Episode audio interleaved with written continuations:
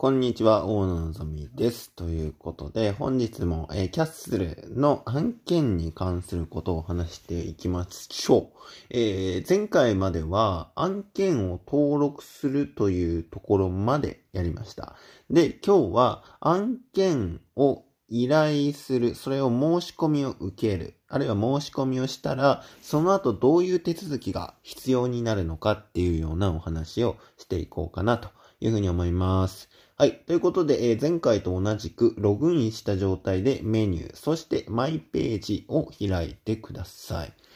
するとですね、そこからあメニュー、7つのボタンが最初に出てくると思います。で、その7つの前回は案件登録あるっていうやつを選んだと思いますが、今回は案件を依頼する側は案件一覧、リストっていう方を開いてください。そして案件を申し込みする人に関しては、えー、申し込み一覧、えー、アプリドリストっていうやつですね。アプリ アプリうん、僕、英語が苦手なんで、どう読めばいいかわかりませんけれども、はい。えー、案件一覧、そして申し込みをする側は申し込み一覧の、その右の方を選んでくださいね。はい。では、あまず案件を依頼する方の人から見ていきましょう。ほぼ同時にね、申し込みする側の人がどう動くかっていうとこもお話しますので、はい、そこはまあ大丈夫です。あの、ちゃんと聞いといてくださいね。申し込みする側もね。はい。するとですね、えー、まず案件一覧というのを開くと、えー、その、どういう案件を出していますかっていうのがね、出てくるはずです。で、えっと、これまで一回も案件を出したことがない人は何も出てきませんが、出したことがある人は過去達成されたものも含めて全部出てくるはずなんです。はい。で、えっと、今、案件を受付しているものに関しては、あまず一番左側にはタイトルが書かれています。このタイトルをクリックすると、この案件が、え具体的にはどういうものだったのかっていう詳細が見れるはずです。そして真ん中に公開範囲ということで、一般公開なのか、会員限定なのか、オファーした人のみなのかというような範囲が設定されます。で、その右側にラベルというのがあるんですけど、まあ、これは後で説明しますね。で、一番右側にはですね、受付と停止というアイコンが案件一覧の方にはあるはずです。そして、えー、申し込み一覧、申し込みをする側ですね。案件を受けますよって言ってる側の方には、えっと、停止じゃなくて、受付だけが書かれているはずなんです。はい。で、えっと、これね、まあ、具体的なやり取りをするという時には、受付をクリックしてください。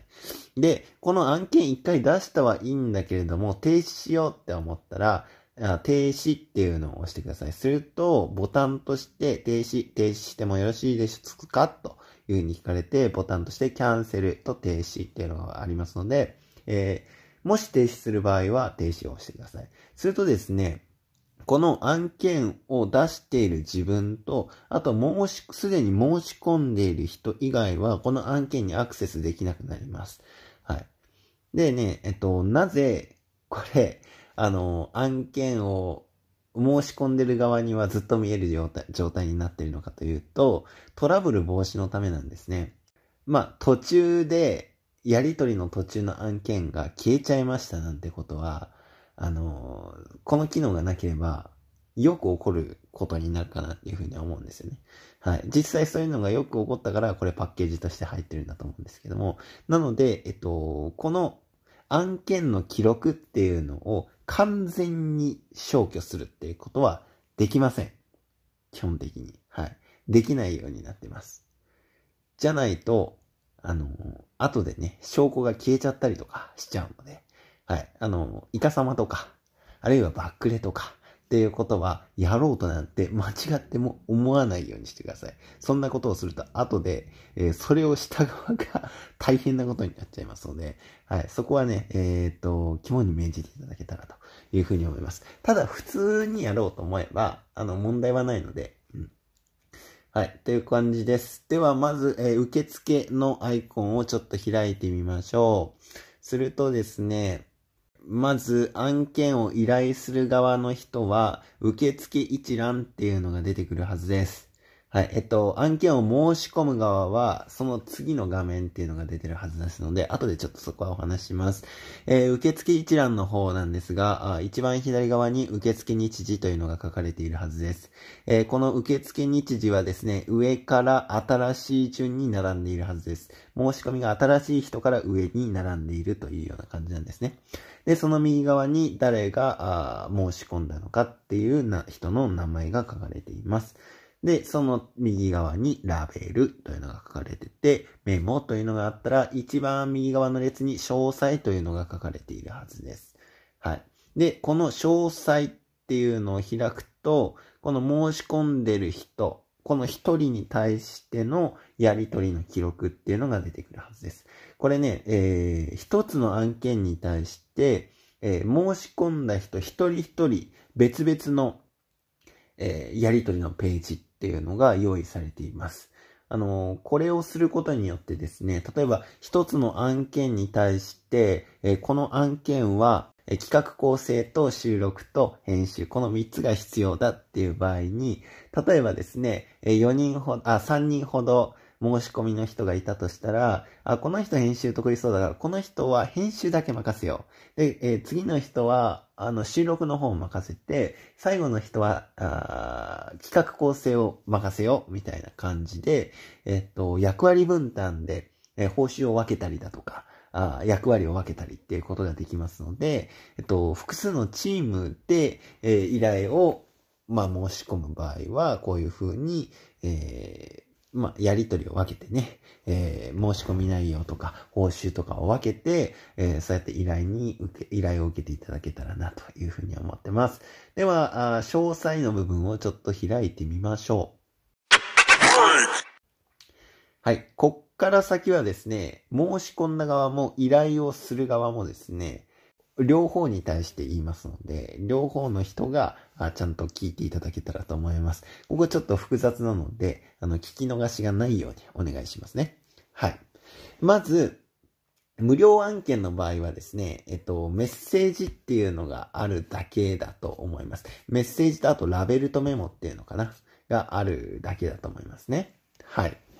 で、えっと、このメッセージっっていうのが書かれた右側にメッセージ送信というのが書かれているはずです。えこれを押すと、えっと、本文、まあメッセージを書いて、あと添付ファイルっていうのが最大3つまで添付することができます。えー、この、まあ相手に対してこういうのを作ってほしいんだけどどうでしょうかね？みたいなことをですね、依頼側が聞くみたいな感じです。これできますか？ここまでいけますか？みたいな。感じですね。そしたら申し込んだ側が、あ、こういうイメージですかねみたいなイメージのすり合わせとかをやったりします。で、えっと、あ、じゃあこの人に任せようってなったら、一番下まで行っていただいて、えー、ラベルとメモという部分がありますので、そこの右側に書かれている編集っていう部分をクリックしてください。するとですね、ラベルというのが出てきます。先ほどから何回か出てくるラベルですね。このラベルというのは、この人に任せようかな、それともやめようかな、みたいなのを、えっと、メモとして残しておくっていうような感じですね。はい。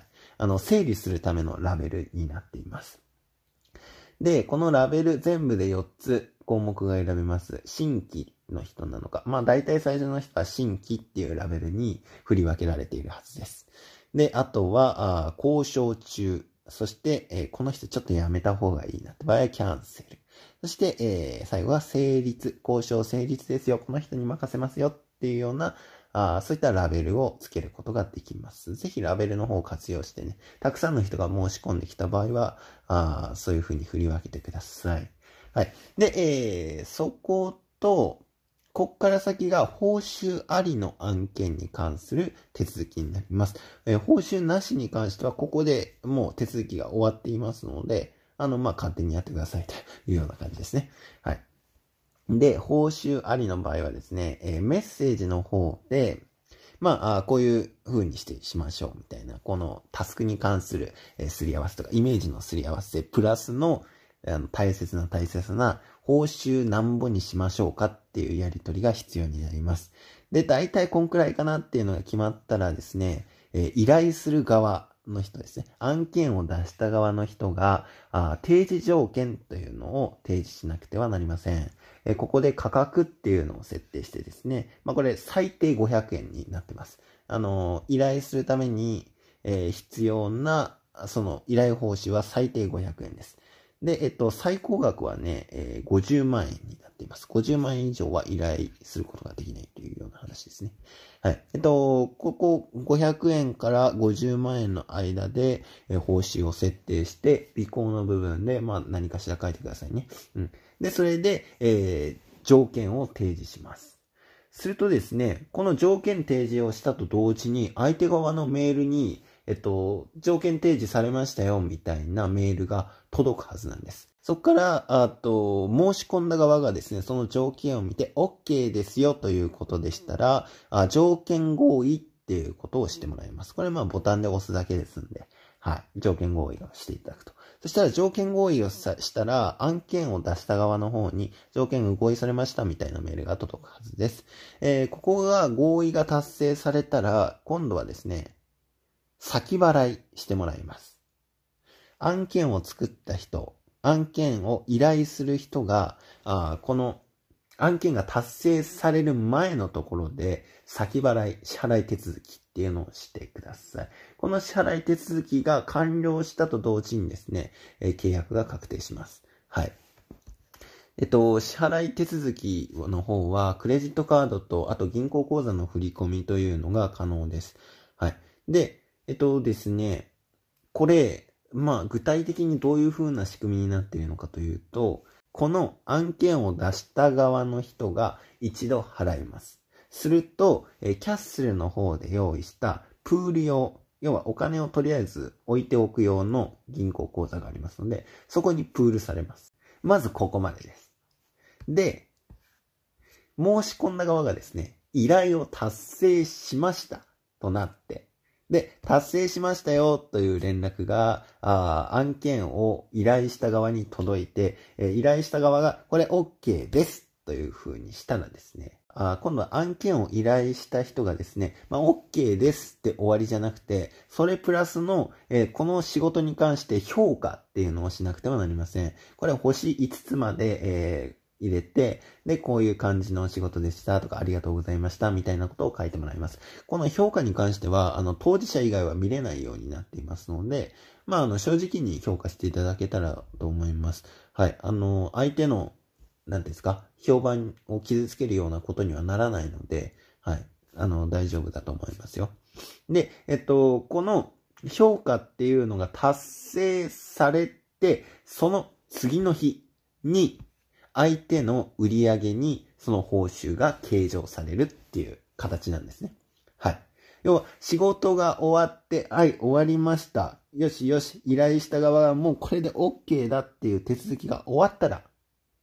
売り上げがその次の日に計上されるはずです。はい。なぜ次の日なのかっていうと、まあ、猶予期間ですね。本当に、あの、この評価で良かったのかなみたいな。あ、ちょっと待ってってするときに、無効にするという選択ができるんですよ。この無効にするって選択はできるだけしないでほしい。なぜかというとトラブルの元だから できるだけしないで。達成する前に直すとこは直しちゃってくださいという話です。はい。無効にされるとですね、あの、後で手続きというか、運営側の僕らのがめちゃくちゃ大変な思いをするので やめてください。本当にそこはやめてほしいなと思っております。あの、本当にね、よっぽどなんか、ウイルスとか、そういったものが含まれたデータを渡されたとか、っていう場合だったら、あの、無効にして、えっと、報告してくださいっていう感じなんですけれども、はい。まあ、そういったことができます。この無効にするとね、お金返ってこないので、はい。ちょっとここは気をつけていただいた、いただけたらなというふうには思います。で、えー、ここまでのとこで売上に計上されたら完了となりますので、えっと、まあ、この売上どこで計上されたか確認できるかっていうと、マイページの売上管理っていうところがありますので、そこで見ていただけたら、えっと、報酬額の1割が差し引かれた額が、あ計上されているはずです。えっと、クレジットカードとかでやり取りされるときの、そのシステムに使われる手数料と、あとま僕らがこのえっと、サイトを運営する 上で、あの、赤字にならない程度でとどめるための、えー、そういったプラスの5%なんで、はい、合わせて10%ですので、このシステムの維持のためだと思って、えー、ちょっと我慢していただけたらなと思います。